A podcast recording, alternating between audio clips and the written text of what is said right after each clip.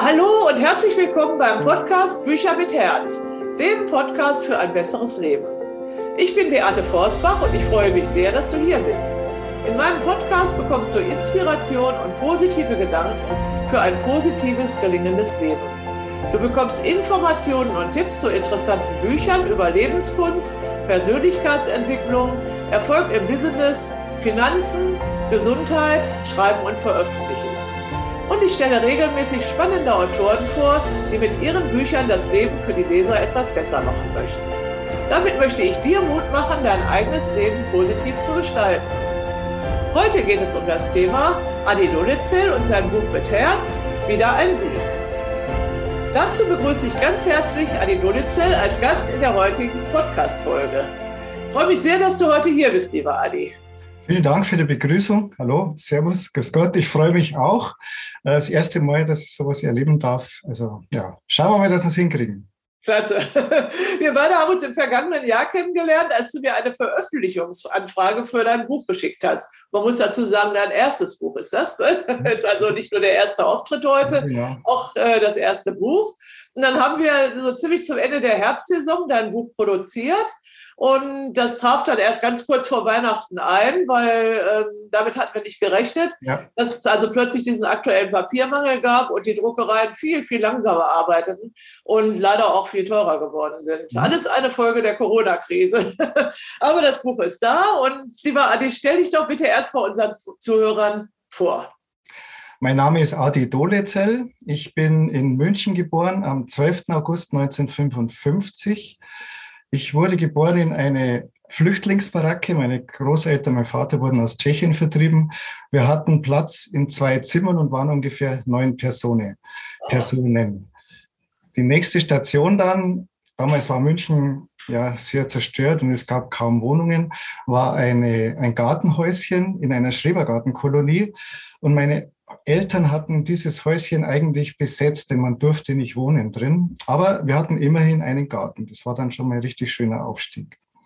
Die nächste Station meiner Eltern war dann eine Hausmeisterei mit Wohnung in der Erhardstraße. Und dort begann, dort habe ich dann meine Jugend und meine Kindheit verlebt. Die Erhardstraße verläuft parallel zur Isar. Das ist der schöne Fluss, der durch, die, durch München fließt.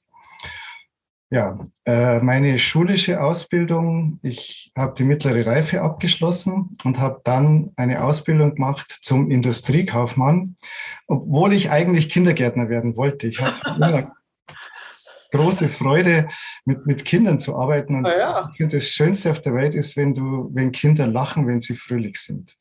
Ja. Genau. mein nächster Wechsel war, also ich musste dann zum Zivildienst oder durfte zum Zivildienst und habe 1982 meine Frau geheiratet, einen kleinen französischen Engel. Äh, ich stieg dann in die Firma meines Vaters ein als Kaufmann. Und nachdem mein Vater 1992 verstorben war, musste ich praktisch als alleiniger Gesellschaft und Geschäftsführer die Firma weiterführen habe das jetzt bis 2017 gemacht und habe dann die ganzen Erlebnisse, die ich so notiert hatte, mal versucht zu verarbeiten. Ah ja. Ja, schön. Äh, also dein Buch heißt Wieder ein Sieg und ähm, ist gar nicht so kämpferisch, wie sich das anhört, sondern geht um ganz schön schöne Geschichten. Richtig, um das geht's, genau. Erzähl doch mal bitte, wie, äh, wie du darauf gekommen bist, was das Thema ist und das Konzept deines Buches ja, und auch für wen du das geschrieben hast. Genau. Also das Thema ist, ich lebe gerne, ich lache gerne, ich kann auch über mich selber lachen und es macht mir Freude, andere Menschen zum Lachen zu bringen. Das Konzept ist, dass die Kurzgeschichten, die beim Erzählen so lustige Reaktionen ausgelöst haben, dass ich das auch schreiben kann und dass ich durch dieses Buch den Menschen ein Lächeln und ein Schmunzeln in die Augen äh, zaubern kann. Ja, für wen ist es gemacht? Für, für Menschen, die gern fröhlich sind, die sympathisch sind, die gerne lachen. Ja, sehr schön. Ganz toll. Ähm, ich habe es zwar schon kurz erwähnt, aber es hat ja noch eine Bewandtnis mit diesem Erscheinungstermin. Wann ist also dein Buch erschienen? Also das Buch sollte erscheinen am 1. Dezember 2021, genau, letztes Jahr. Hat auch und drei, ähm, am Juli habe ich Schreiben angefangen. Du hattest mir den Termin gesetzt bis Ende August. Das hat wunderbar funktioniert. Auch unsere, deine Arbeiten, alles war toll im Plan. Nur dann stellte sich raus, dass in Deutschland Papiermangelware ist. Und so verschob sich der Erscheinungstermin zum 22. Dezember. So ganz kurz vor Weihnachten. Also man kann es ja auch als Weihnachtsgeschenk sehen. Genau. genau. Und dieser 1. Dezember, warum war der so wichtig für dich?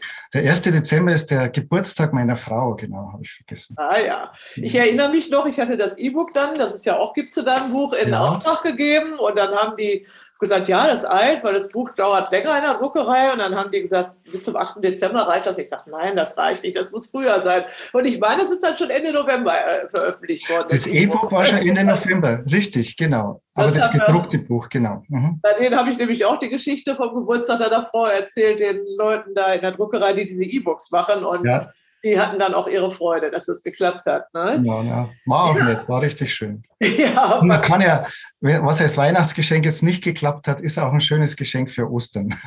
Ja, wunderbar. Ne? Und auch für weitere Geburtstage, muss man sagen. Nicht nur ja, für genau. deine Frau. Ne? Das ja, ist, ja. ja. Äh, Adi, erzähl doch mal bitte, wie du eigentlich auf meinen Verlag gekommen bist. Wir kannten uns ja vorher nicht, bevor du mir das erste Mal geschrieben hast. Ne? Ja, das ist richtig. Also, als ich mich entschieden hatte zu schreiben oder das immer ernster wurde, ich bin ein Mensch, ich suche mir immer überall Literatur, wer gibt Ratschläge dazu. Und so war ich auf der Suche nach Autoren, äh, die bereit waren, ihr Wissen weiterzugeben. Und da stieß ich auf zwei schöne Bücher aus der Edition Forsbach. Das eine hieß Der Traum vom eigenen Buch und das andere hieß So schreiben Sie Ihr Buch. Und das war so motivierend gemacht und so verständlich alles, dass, dass das mich dann zu bewogen hat, das Abenteuerschreiben anzugehen. Schön. ja, aber da hattest du ja noch nicht mal einen Verlag gefunden. Da hattest du meine Bücher so. Gesehen ja, muss ich dazu sagen, du bist ja nicht nur erfolgreiche Autorin, sondern du bist auch, hast auch den Verlag Edition Forsbach. Und da erscheinen ja so Bücher, wie ich das jetzt, Bücher fürs Herz, so wie ich mir das vorgestellt habe. Und deshalb habe ich mich mit denen in Verbindung gesetzt und glücklicherweise hat es geklappt. Ja, super. Und ich habe mich auch sehr gefreut, weil dieses der Traum vom eigenen Buch ist mein erster Schreibratgeber gewesen. Ja. Der ist jetzt inzwischen schon fast zehn Jahre auf dem Markt, glaube ich. So mhm. hieß auch mein erstes Autorenseminar, damals noch auf der Insel Fehmarn. Und ja. Ich weiß, dass also un unglaublich viele Leute also das gelesen haben und auch Spaß bekommen haben am Bücherschreiben. Die sind nicht alle bei mir gelandet, sonst wäre mein Verlag jetzt riesig wahrscheinlich. Sind ja. auch nicht überall gute Bücher rausgekommen, muss man auch sagen. Aber es, mir ging es ja mhm. damals um die Motivation und diese Freude am Bücherschreiben einfach an andere Menschen weiterzugeben. Ne? Und das ist dir gelungen, das ist dir richtig gut gelungen. ja. Und das Schöne ist, ich möchte ja einfach Bücher ähm, in die Welt bringen, äh, die, die, die das Leben einfach besser machen für die Menschen. Ne? Und da ja. ist es so fröhlich und so heiter und gerade in den ja. jetzigen Zeiten tut es ganz besonders gut, wenn man ja. so was Fröhliches das lesen kann. Nötig, ja, genau. Aha. Wenn man mal abends den Fernseher einfach mal abstellt und äh, diese ganzen Nachrichten, die uns jetzt im Moment so erschrecken, einfach mal beiseite lässt und dann nimmt man halt so ein Buch. Also bei mir liegt das immer auf dem Tisch. Also wenn ich abends noch keine Lust habe, ins Bett zu gehen, einfach irgendwo auf, äh, aufschlagen. Man sieht hier, das sind relativ kurze Geschichten. Genau. Kann man also schnell nochmal, kann man auch noch ein Glas Weinbar trinken oder so. Und dann, dann kann man eigentlich friedlich ins Bett gehen, weil das alles nette Begebenheiten sind. Genau, wenn man mit einem Lächeln einschläft, ist das doch herrlich. Dann wacht man auch mit dem Lächeln wieder auf. Habe ich also meine Erfahrung. Ne? Adi, was, äh, nochmal zu dem, warum du dieses Buch geschrieben hast. Du möchtest ja was bewirken. Einmal für dich selber, aber natürlich auch für die Menschen, die das Buch bekommen. Ne? Genau. Also für mich selber, ich lebe gerne, ich lache gerne und mir macht es Freude, anderen Menschen Freude zu schenken. Also wenn die dann lachen, dann habe ich sehr viel davon, muss ich sagen. Das genieße ich dann. Und ja, für ich muss so schön glücklich machen, äh, nee, wie heißt es? Glücklich machen macht glücklich, ne? Ja, das stimmt. Genau. Das macht, macht richtig Spaß, genau. Ja. Äh, ich möchte, dass die Menschen, die das lesen, durch die Pointen und, und durch die kleinen Geschichten, dass es denen ein Lächeln ins Gesicht zaubert, sodass sie auch was davon haben und gut gelaunt sind.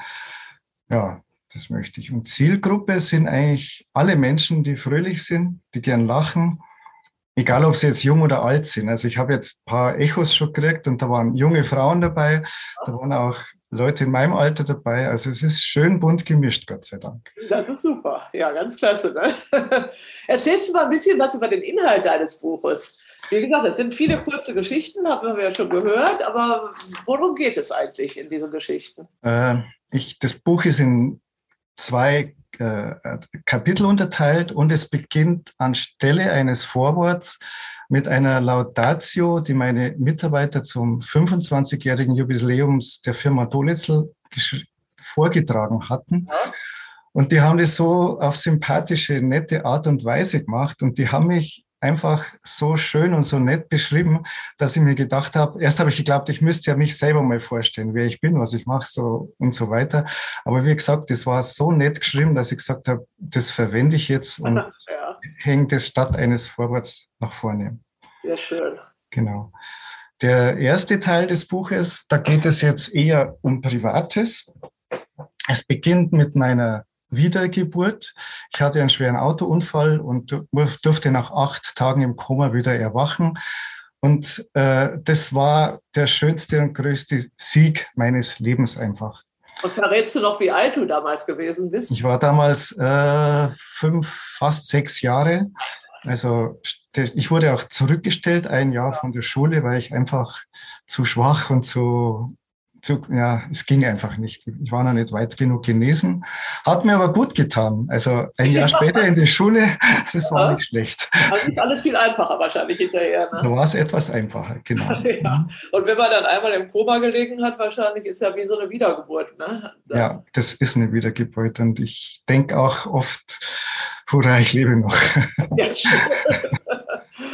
Doch, darum genieße ich das auch. Darum freut es mich auch so, so nette Geschichten weiterzugeben. Eine Geschichte ist zum Beispiel die Aufklärungsarbeit meiner Mutter an uns beiden Kindern. Und äh, ja, sie, sie schuf nackte Tatsachen.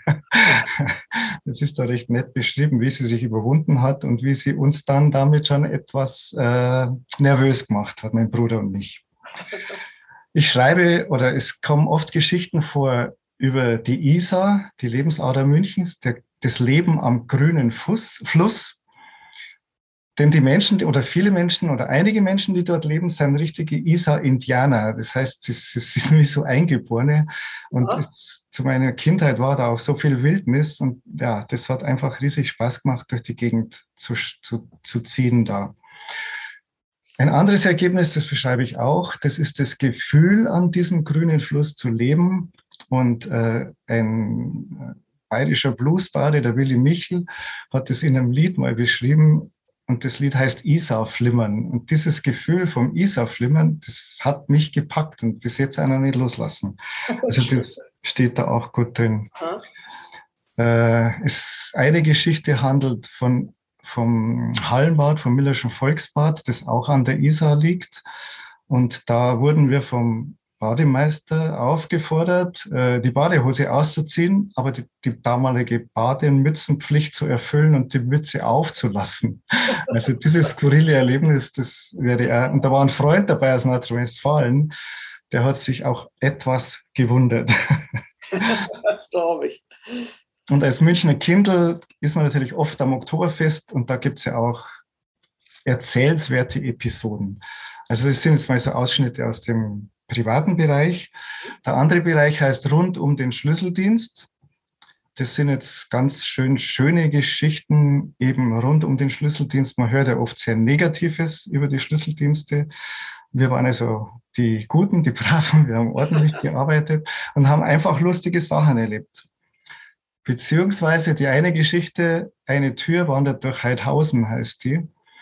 Und die ist eigentlich, war die sehr ärgerlich an dem, in dem Moment, wo sie passiert ist, weil nämlich eine schwere Tür dreimal an eine falsche Hausnummer geliefert wurde und musste jeweils ganz oben in den Speicherraum rauf.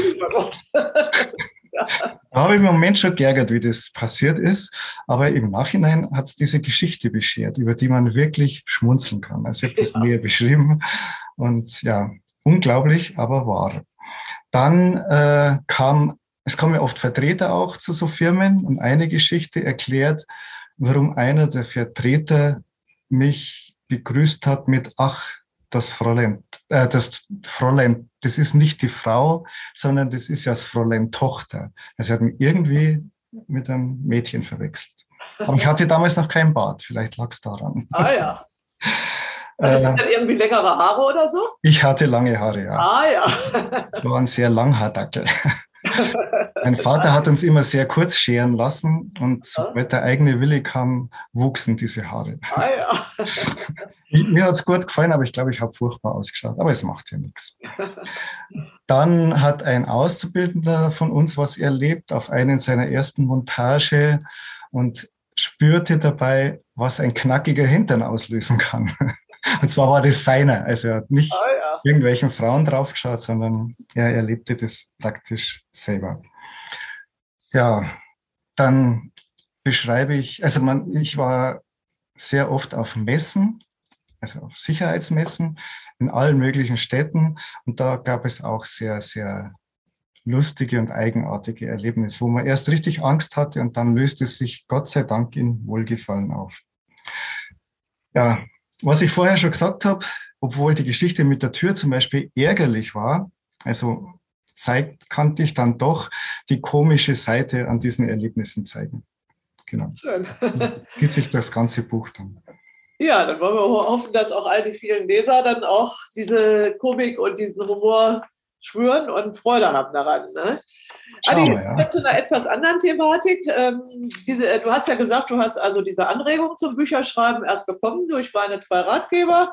Ähm, was waren eigentlich die Klippen beim Bücherschreiben und dann auch beim Veröffentlichen deines Buches, bei denen ich dir vielleicht ein bisschen geholfen habe? Also die, die, für mich war es einfach der Selbstzweifel. Kann ich so schreiben, wie ich die Geschichten erzähle? Ist der Schreibstil so flüssig?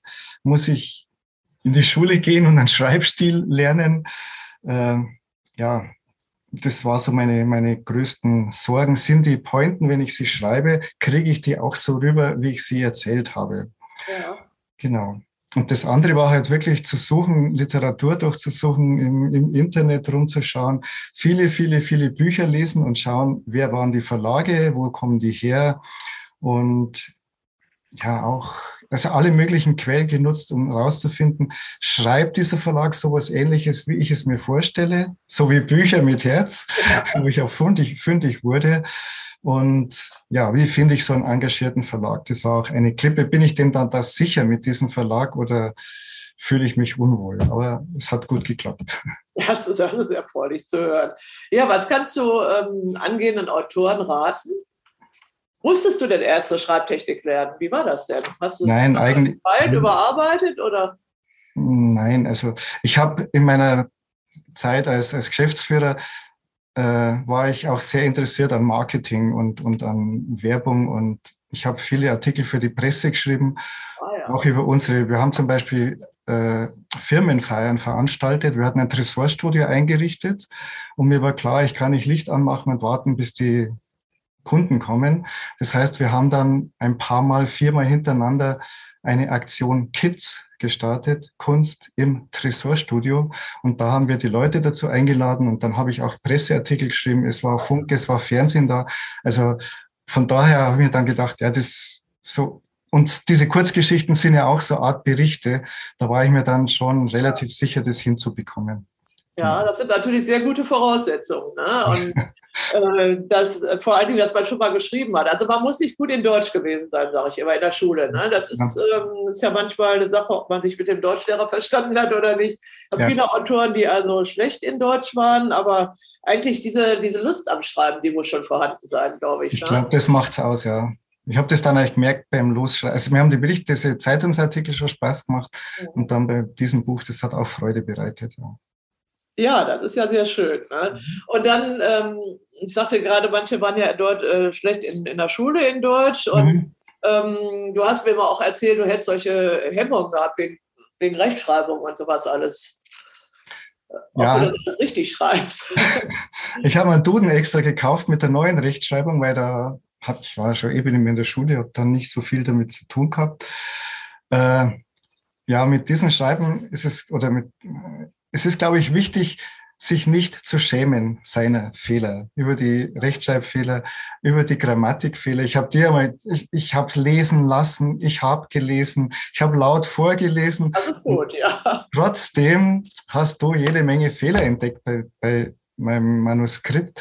Und da habe ich mich schon etwas geschämt, muss ich zugeben. Aber das muss man nicht. Du hast mir die Zweifel genommen, dass man dann nicht sich schämen Ja, vor allen Dingen, es ist ja ganz normal. Ne? Immer, immer, es geht mir genauso. Und immer, wenn jemand anders das liest, der findet garantiert also irgendwelche ja. Fehler dann noch. Ne? Und ähm, auch mit der neuen Rechtschreibung, also die älteren Autoren haben das ja nicht mehr gelernt in der Schule und ähm, dafür ist ja dann auch das Lektorat im Verlag da, dass man da dann drüber geht. Ja. Also das ist ähm, das empfinde ich auch ganz wichtig, auch als Tipp, dass man unbedingt ja, Verlag landet oder mindestens einen Lektor beauftragt. Ja, richtig. Ne? Also es gibt ja auch Self-Publisher, die dann ihre ja. Machwerke dann einfach in die Welt bringen und das ist dann meistens nicht so empfehlenswert. Das ist Wirkt manchmal peinlich, habe ich auch so Dinge teilweise gesehen, ja. Ja, genau. Das wollte ich nicht. Ja, richtig. Ne? Also das ist, äh, aber wie gesagt, selbst wenn man Self-Publisher ist, kann man ja einen Lektor beauftragen und drüber lesen lassen. Ja, das ist ja, ja auch. Ne?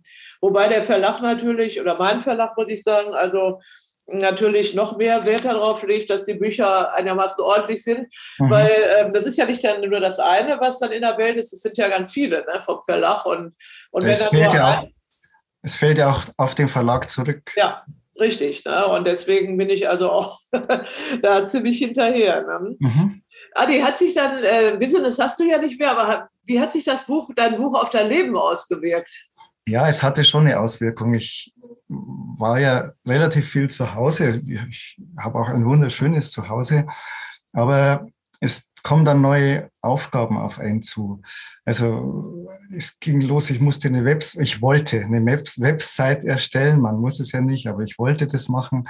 Webseite heißt wieder, ich habe meine Fotos mal durchgeschaut. Die waren, ich schaute zwar jünger aus, das ist das Absurde an alten Fotos, aber ich hatte keine neuen und machte dann Foto über Fotografin auch, die das wirklich gut gemacht hat. Ja, was jetzt angeht für mich ist Pressearbeit wieder, dass man eben da Kontakte wieder belebt, die ich über die Firma teilweise schon hatte, aber es sind wahrscheinlich andere Kontakte, die man da benötigt. Ja, und ich muss die Kontakte wieder pflegen, egal über das Telefon, über neue Medien. Da hatte ich ja in meiner Firma auch noch nicht so viel zu, ja doch, ging es auch schon los. Genau, und da kommt viel Ungewohntes und Aufregendes auf einen zu. Ja. Mhm. Aber das ist ja auch gut, ne? Denn ja. man sagt ja immer, ähm, gerade wenn Männer also aus dem Beruf in den Ruhestand gehen, dass sie dann also alle Kontakte verlieren im Grunde. Frauen sind nicht so, ne? Die haben weiterhin Kontakt. Ja, ja. Also heißt es jedenfalls und ist auch in meiner Erfahrung. Aber die, für die Männer sind ja die beruflichen Kontakte meistens die tragenden. Und äh, du hast jetzt also durch das Buch im Grunde die Motivation gekriegt, wieder alte Kontakte zu beleben, ja. neue so aufzugreifen und das, was du im Berufsleben ja schon ähm, gekonnt hast, äh, mhm. also Arbeit, Marketing und so Sachen, ja. Homepage machen, das, das konntest du jetzt für dein Buch wieder anwenden. Ja, genau. Auch wieder aktiv auf Menschen zuzugehen, die ich gar nicht kenne. Also ich bin, war ja. schon dreimal in Buchhandlungen, die das Buch auslegen oder das Buch dann anpreisen. Das habe ich auch noch nie gemacht, ein Buch angepriesen. Ja. Und was ich wieder mache, das, ich hatte einen Freund, der hatte ein bisschen gemeckert, gelästert, wenn er mit mir unterwegs war. Das war Visitenkarten zu verteilen. Ah. An wildfremde Menschen und an alle möglichen Menschen. Also es, macht, es macht wieder Spaß, neue Menschen kennenzulernen und es sind sehr viele sympathische Menschen, die gerne schmunzeln und lachen. Ja, ja du ziehst die ja auch an wahrscheinlich. ich hoffe, ja. Aber wenn man selber freundlich ist, trifft man sehr, sehr wenig ja. unfreundliche Menschen. Ne? Das ist also auch meine Erfahrung. Ja, das ist doch eine richtig tolle Aufgabe für den ich sage, Ruhestand ist ja falsch. Also ich kenne keinen Ruhestand. Ne? Ich finde, man muss einfach eine neue Aufgabe haben, äh, weil das Leben ist ja sehr schön und kann auch noch sehr lange dauern. Also ja. ich habe vor, 100 zu werden, sage ich mal, gesund und glücklich, sobald, so wie das also geht. Aber man kann auch selber eben eine Menge dran tun. Ne? Meine Frau ist ja Französin und die sagen nicht Ruhestand, sondern für die ist es das dritte Leben. Ah ja. Was im, wie Der dritte oder dritte Lebensabschnitt. Oder Abschnitt dann. Ah ja, ja, das ist, mhm. ist also auch, und dann hast du also eine sehr sinnvolle Aufgabe gefunden. Und da schließe ich auch gleich die nächste Frage an. Welches Buch kannst du denn als nächstes? Ich habe jetzt konkret noch nichts geplant, aber es sind natürlich meine Augen offen auch. Wenn ich, wenn du das erzählst, dass du ein Buch schreibst, dann kommen so viele Geschichten aus den Menschen rausgesprudelt. Und das sind wirklich skurrile, lustige Sachen. Also ich, bin dabei, schon wieder Stichpunkte zu sammeln. Ah, ja. Und ich habe auch schon Menschen vom Sport zum Beispiel angesprochen, die ich wieder treffe. Du erzähl du mir mal, was, was du noch weißt, was ich vergessen habe und so. Also da kommt schon wieder ein bisschen was zusammen. Ja, super. Also so eine Art Fortsetzung von dem Buch. Ja, schauen wir mal. Ja, sehr schön. Ne? Aha. Adi, gibt es irgendein Buch oder einen Film, den du ähm, angehenden Autoren empfehlen könntest?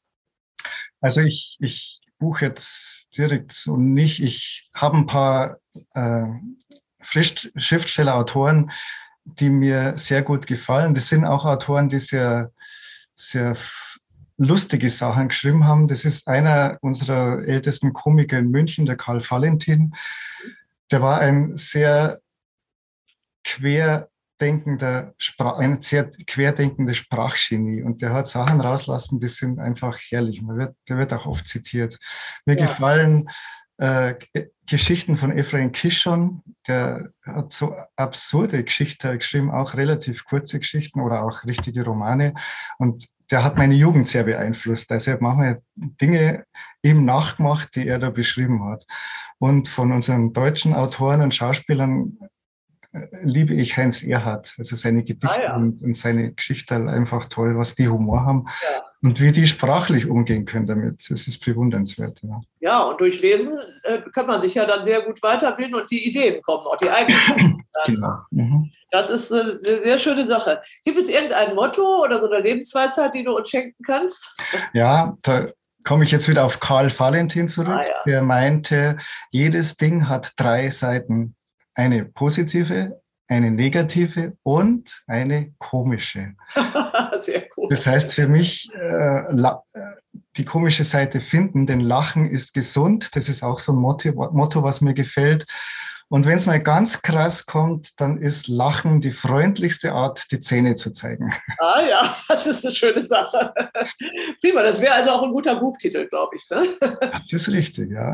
ja ich, also ich denke immer in Buchtiteln. Ja, ja, ja. okay, ich notiere es. Adi, du hast von deiner Website erzählt. Äh, verrätst du unseren Zuhörern noch äh, die Adresse, wo die also mehr über dich erfahren können, wenn sie mögen? Genau, die Adresse ist adi@ adi-dolezell.de.